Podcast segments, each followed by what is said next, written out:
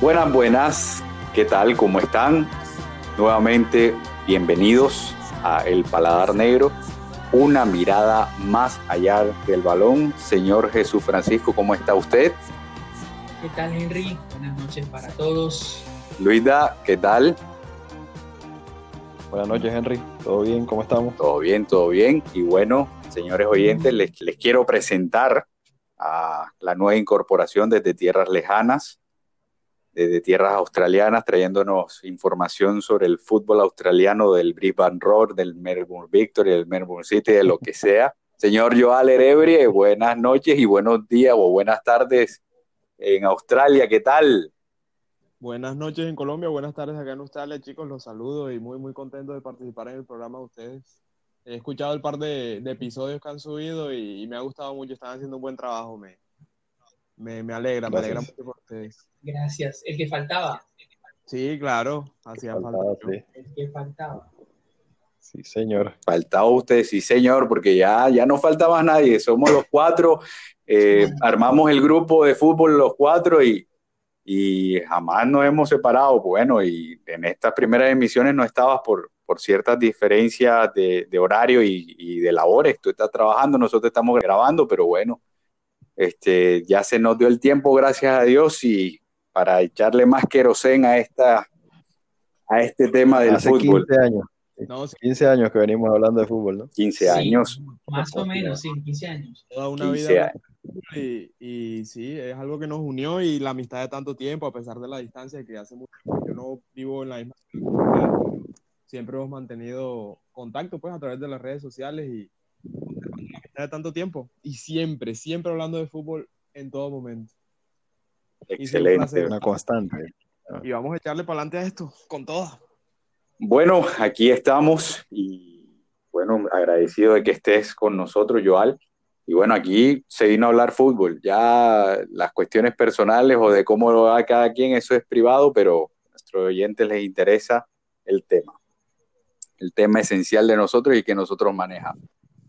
Así que bueno, hoy queremos discutir eh, acerca de lo que ha pasado el fin de semana, pero puntualizando en cada en cada partido eh, importante, eh, porque para nosotros pueden ser todos los partidos importantes, pero no hablamos sobre lo que todo el mundo habla. Como nosotros decimos, somos una mirada más allá del balón y, y queremos eh, decir y aplicar todo nuestro conocimiento ante una opinión distinta y una opinión valor agregado, entonces vamos a puntos que son llamativos en el fin de semana que, que, han sido para nosotros. En Premier ya fue la segunda fecha y claramente Liverpool superó a Chelsea, partido que pude ver el fin de semana y que se vio a Liverpool como un equipo serio, un equipo ordenado, que pudo haber escuchado este podcast de pronto Jürgen Klopp o no sé, el grupo Fenway eh, sobre los fichajes que, que, estaba, que estábamos pidiendo nosotros o que nos que generaban ciertas dudas, pero que fueron actualizándose en, este, en esta semana que transcurrió, ficharon ¿Llegó, a Thiago Alcántara y fichó a, bueno, no está confirmado, pero ya está a punto ah, de confirmarse a, a Diego Llota del Wolverhampton. Sí, ah, bueno. Sí. Este, dos incorporaciones importantes y que necesitaba Liverpool. A mi modo de ver, necesitan un central más, pero bueno, eh, vamos no, a. No, no, le he visto a Diogo Jota. No sé cómo juega, no sé si alguien lo, he visto, ha visto acá. Un buen, un buen extremo, es lo que he visto yo. Y bueno, sí, sí. Así que se ha reforzado, ya tiene las tres bandas. también ha jugado delantero centro. Perdón. Ah, muy bien, muy bien. Centro. Sí, y Ese pues, jugador y, portugués, ¿no? Sí, sí, es portugués. Exactamente, es portugués. Por ahí, por ahí y bueno, pero muchas referencias. Sí. Y Liverpool, pues, superó claramente al Chelsea 2 a 0. Eh, un error estrepitoso de Kepa, fue el segundo gol. Y para mí, Chelsea, eh, a pesar de sus fichajes, no está en mi concepto no está bien armado. para la idea de juego que puede plantear Frank Lampard. Eh, ahí me genera ciertas dudas, eh, a pesar de que fichó buenos delanteros. Eh, en la saga central y en el mediocampo, para, para que fluyan los balones y lleguen arriba, no, no creo estar bien armado. Luis Daniel Morales, voz autorizada de, del Chelsea Fútbol Club, ¿qué tienes para decir? Dispara, haz tu singlea normal en como en el tenis. Este momento, sí. Ahora es, gruesa. Ahora es el momento. No, bueno, eh, obviamente vi el partido eh, como hincha y, y, es verdad lo que tú dices, el Chelsea trajo mucho, pero, pero lo que trajo tal vez no es lo que más requería, pues trajo Havertz, se, tiene una sobrepoblación de extremos y delanteros, eh, Havertz, Werner, Giroud, Abraham, Hudson Odoi, y en cambio en el medio campo eh, un jugador que te pelee y que te genere, tal vez solo tiene a Mason Mount, que sigue siendo, bueno, no es una promesa, es un, jugador normal, pero tal vez no es el jugador que necesita el Chelsea, el tipo que, que te pelea en el medio campo y que te genera más. Eh, Kovacic, a pesar de que fue elegido el mejor jugador del Chelsea la temporada pasada, eh, no, no, a mí no me termina de convencer. Es un buen jugador también, solamente, pero no es un tipo que, que te cambie la ecuación de un partido, en mi opinión. Y bueno, el Chelsea lo peleó con lo que tuvo, es un equipo nuevo, obviamente, Lampard lo está armando.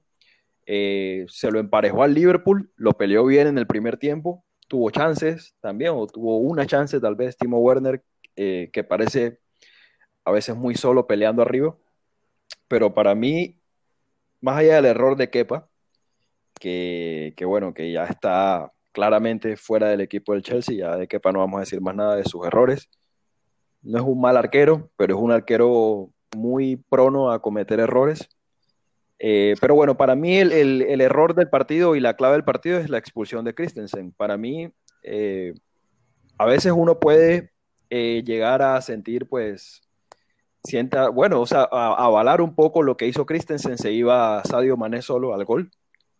Pero yo creo que en ese momento del partido no era necesario hacer lo que él hizo. Entonces, tú eres un jugador del Chelsea, juegas en la selección danesa, es un tipo maduro. Eh, creo que cometió un error. Eh, dejó al equipo con 10 muy temprano. Creo que era preferible que Sadio Mané hiciera el gol y que, el Chelsea pudiera eh, estar eh, al menos en, en, condiciones iguales en número de jugadores con el Liverpool. Creo que es un error craso jugar contra un equipo como el Liverpool y quedarse con un hombre menos antes del medio tiempo y, creo que el Chelsea pagó muy caro eso contra un equipo que está armado, que yo no voy a decir nada nuevo y que tiene una jerarquía superior. Y eso era lo que iba a pasar. Eh, el Chelsea terminó perdiendo el partido para mí por, por ese error clave. Ok, Jesús.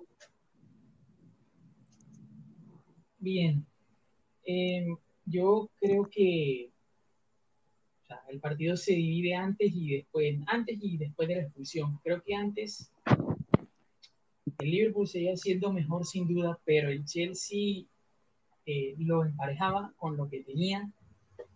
Creo que se veía se veía a Timo Werner incisivo contra, contra una pareja de centrales eh, no inédita, pero, pero hay que decir que jugó con Fabiño de central, no jugó Joe Gómez ni tampoco jugó Mati, jugó Fabiño de central, eso lo podía haber aprovechado mejor eh, en Chelsea, sin embargo lo que dice Luis de que Timo Werner estaba solo contra, contra la defensa de Liverpool también es cierto. Mm, y yo, tratando de, ejemplificar con, con el, nombre que tiene el programa, digo que para mí lo de Christensen es por pura eh, desconfianza en su arquero, lo que él hace. Porque se dudaba de, en la jugada se dudaba de que si era roja o no era roja por, o sea, era roja clara, pero lo que quiero decir es que si se busca una explicación a por qué el árbitro saca amarilla, era que primero llegaba el arquero. Yo creería que con otro arquero más seguro y que tuviera más confianza, tanto él en sí mismo como la defensa en él, no sé, o sea, obviamente no, ya fue lo que fue y, la jugada pasó. Pero creo que eso se deriva en la desconfianza que, que tiene primero Kepa en sí mismo y segundo la defensa en él. Es cierto que a lo mejor Christensen con alma de defensor hace lo que hace, pero yo creo que con otro arquero que le diera, le diera más seguridad, podía ser o podía de pronto acabar esa jugada de otra forma y no como acabó. Ya después de la expulsión, para mí no hubo partido. El Liverpool, eh, el Liverpool se adueñó de todo. Encima entró Thiago Alcántara, o sea, fichaje justo y necesario para el equipo de Klopp. Creo que era la pieza que le faltaba a ese mediocampo Jesús, una pregunta, o a todos le hago una pregunta, eh, pues saliéndome un poco del tema. ¿Havertz está jugando donde no debe jugar? Digo que para mí, está jugando, para mí está jugando fuera de posición. Pero una pregunta, ¿Havertz puede jugar en un medio campo de tres? Porque no es el tipo que te corra a, que te persiga, yo tampoco lo veo. No lo veo en un medio campo de tres como un clásico enganche, tal vez, con, tres, con tres defendiendo atrás del sí, Pero no lo veo en un mediocampo de tres, donde además pues el volante central a veces es Jorginho. Exacto. Eso, otro, otro que parece otro error en, vez de, teniendo a Canteno. Claro, claro. Eso es lo que yo veo del partido. Después de la expulsión, no hubo partido y el Liverpool claramente fue superior ahí se, ve lo que dice Henry. El, entrenador tiene una idea, pero no trae a los jugadores. Pues sí, trajo muchos atacantes, trajo un lateral izquierdo y todo, pero en el mediocampo no trajo las soluciones. La defensa. La defensa es prácticamente. Bueno, bueno sí. Pues sí, pero ahora entra Chilwell y entra Thiago Silva, ¿no? Y Mendy, el arquero. Pues, pues sí. O sea, la defensa ha sido la misma en estos últimos dos partidos, ¿no? Claro, claro, pero por lesión. No, claro, por lesión. Y vamos a ver si Thiago soluciona el problema de, los centrales. ¿Joal? ¿Quién sabe? No, chicos, pues a mí me parece que siendo el Liverpool un equipo bastante superior al Chelsea y como lo han dicho ustedes, viéndose en superioridad numérica todo un tiempo, eso le, le inclinó la balanza a su favor y terminó ganando el equipo con más experiencia con mejores jugadores. El Liverpool es un equipo que ya se viene conociendo desde hace mucho tiempo, que de hecho creo que incorporó muy poco. es, eh, que de hecho hizo una muy buena incorporación con, con Thiago Alcántara, que ese partido para mí lo jugó muy, muy bien. Por ahí leí una, una estadística que Thiago hizo más pases que, Ah, no recuerdo exactamente cuál fue la estadística, pero dejó en evidencia a lo que Thiago hizo en poco tiempo, creo que entró en el segundo tiempo, en comparación a varios jugadores del Chelsea. O sea, hizo mucho más asistencia, o sea, participación de juego. Y no, el Liverpool es mucho más equipo que el Chelsea, viéndose en superioridad numérica.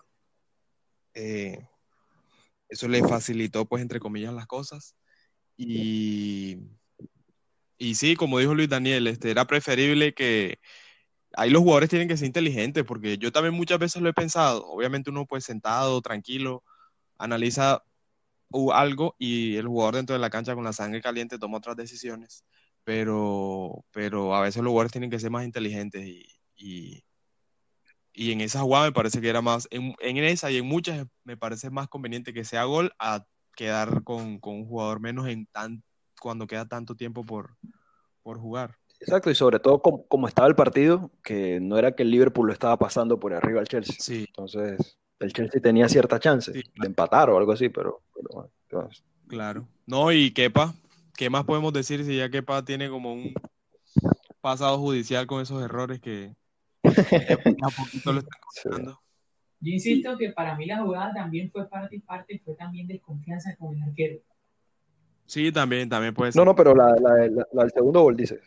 Ah, sí. no, no, no, el error, el error del segundo gol, pues que se la regaló ahí a Sané y lo dejó. Y el error del segundo gol, pues, como dije, falta de confianza en sí mismo y, y pues bueno, la de, la de Christensen, pues.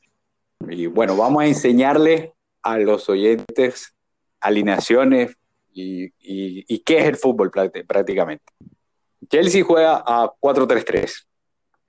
Eh, 4-3-3, según desde que yo veo fútbol, la primera vez que yo vi un 4-3-3 fue el Barça de Rijkaard. Concentrémonos en los tres centrocampistas. En ese momento, el Barça de Rijkaard, campeón de Champions, eh, era Edmilson de 5, eh, jugaba Deco y jugaba Bambo. El, el primer 4-3-3 exitoso que ganó la Champions. Eh, en, esa, en esa final de Champions, eh, al segundo tiempo, eh, entró Iniesta para, y sacó a Van Bommel. Y, y, bueno, este era como para remontar el partido que iban perdiendo 1 0 con un hombre, con un hombre más. ¿A qué voy con esto? Característica de los jugadores. Un 5 Ed Milson, una, un volante con vocación ofensiva como lo era Deco, que hacía su trabajo defensivo respectivo, y eh, Mark Van Bommel, que era un poco más un estilo 8 defensivo que algunas veces jugaba de 5. ¿Y qué pretendía cometer Iniesta eh, Frank Rijkaard? Ganar un poco más de juego, ganar eh, más balón y, e irse para arriba. ¿A qué llegamos con esto? De que tienes que tener un volante defensivo, uno por lo menos con vocación ofensiva, que te haga un trabajo eh, defensivo, y el otro un jugador que está entre, entre lo defensivo y lo ofensivo. Después vino el 4-3-3 más exitoso de toda la historia, que fue el, el Barça de, de, Guardiola. de Pep Guardiola, que para mí fue el mejor, el equipo que mejor ha jugado fue el del 2010-2011, que jugó Busquets, Xavi e Iniesta en esa temporada, ese planteamiento que ofreció Guardiola fue de posesión de balón, característica, busqué el típico 5 que tenía buen juego por debajo, Xavi eh, e Iniesta como sus variantes ofensivas, más ofensivo ha sido toda la vida y más Iniesta que Xavi, pero que Xavi también tenía una vocación ofensiva algunas veces. El último, el último más exitoso fue el Casemiro Cross Modric, que sigue Casemiro 5 puro, Modric y Tony Cross, que en algún momento antes de jugar en el Real Madrid fueron 10 en su equipo. Modric en, el Tottenham y en la selección de Croacia. Tony Cross, que jugaba con Jupp Heynckes, eh, se decía colocarlo de 10 y algunas veces acompañando en un, 2, en un 4-2-3-1, siendo el que acompañaba el 5. Chelsea juega con Kovacic, Kante y Jorginho. ¿A quién tú le ves vocación 100, bueno, 100% no, más ofensiva? ¿Quién de los tres? ¿Quién te puede armar una, un una jugada de gol? Porque Chelsea jugó a pelotazos y yo solo veía a Timo Werner correr. Pues, medio, medio Kovacic. Medio, medio, medio, medio Kovacic, pero Kovacic no es, no es ese volante No, que, que te, que te transmite el juego hacia arriba. Los dos defensivos claramente son Jorginho y Kanté. Y tienes a Kovacic como esa, con esa variante ofensiva. Entonces, si tú compraste delanteros como lo son Ziyech, como lo son Havertz, como son Timo Werner, eh, bueno, reforzaste la parte ofensiva y Tienes a Pulisic. y tienes a Pulisic, y tienes a. Hudson Odoi, tienes a Giroud, tienes a Temi Abraham, tienes a Mason Mount. ¿Cómo pretendes que le llegue el balón limpio si no tienes un volante con vocación ofensiva? Por lo menos uno, porque Kovacic en su vida jugaba de 10, no recuerdo que haya jugado de 10, sino que acompañando al 5 de abajo en 4-2-3-1 o un 4-3-3. Kovacic lo, que, Eh, Kovacic lo que hace es sacar al equipo de Máximo- atrás. Puede hacerlo. Eso. De resto, Máximo le dieron el número 10 alguna vez.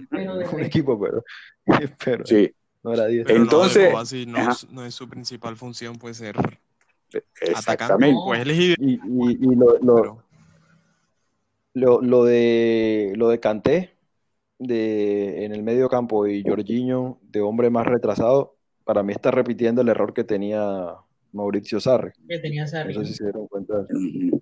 Exacto, que pon- Entonces, Sí. ¿cuál- ponía Es- a, Jor- O sea, ¿Cuáles si en- jugamos, a pueden te- ser? Sí, igual. si jugamos a ser técnicos, por lo menos yo jugaría o con, o obviamente pues si tengo el, el- la, la, la billetera para hacer fichajes, yo jugaría o con Kanté o con Jorginho, yo no jugaría con dos jugadores. Obviamente, yo no jugaría Y yo, con y yo, así pues con esta y yo, ju- defensiva. Con uno de los dos. yo jugaría con Kanté. Con Kanté, el mejor volante recuperador del mundo por mucho tiempo, digo. Yo también jugaría con Kanté, pero lejos. Kanté. Y Jorginho sería el recambio, pues, pero juntos no.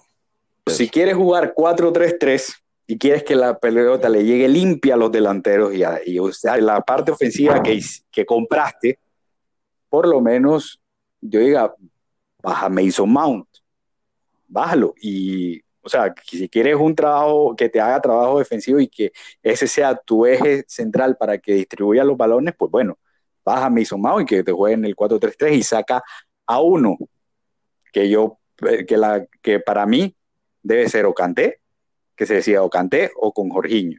Y que, que, que Kovacic y Mason Mount. Puede ser esa una alternativa. O cámbiate a un 4-2-3-1 o 4-4-2 con el famoso rombo. Sí, también. Lo que pasa, bueno, de pronto no podías desapro- eh, no quiere desaprovechar las bandas Lampard, También Así es que- cierto. También es verdad. así que pues po- optaría por un 4-2-3-1, que puede ser Kanté y Jorginho tranquilamente, el 10 Kai Havertz y ahí que se repartan eh, los y delanteros. Se reparten Pulisic, y Mm. Werner y, ya- Y- y- y ya el y- resto. Y Luisa, lo que yo quería decirte de Thiago Silva, que tú puedes tener las, las esperanzas de que te pueda mejorar la defensa, es que Sí. Thiago Silva es un tipo que tiene 36 años y que va a, una, a la Premier League, que es un fútbol totalmente distinto, otra velocidad, más rápido. Y, y la verdad es que ponemos las esperanzas en un jugador que está más cerca del retiro, en una liga que es 100% competitiva, digo yo, que es la más competitiva en el mundo. Y a esta edad, del, del fútbol que viene, de la mejor dicho, de la resistencia que viene, porque nadie le tosía al PSG. Entonces, yo digo que tiene duda, que no se tener. explica, no se, no se explica cómo el Chelsea se reforzó así. O sea, su- pues sí, muchos fichajes y todo, pero muy desbalanceado, ¿no? Muchos fichajes Demasiado. en una zona. Ten- y teniendo el mayor problema, todos sabemos que el Chelsea lo tiene atrás. Entonces, sí, no, no se, no se entiende qué le pasó a Lampard o a Abramovich o no sé qué pasó. No, lo que bueno. de la superpoblación de delanteros. Los, los yo creo, fichajes yo creo, en una sola sí, zona. sí. Que digo que los Yo creo que el Chelsea- el Chelsea quiso aprovechar eh, que tenía plata y que nadie está comprando en, en época de coronavirus. Me parece, no se diera esa sensación, ¿no?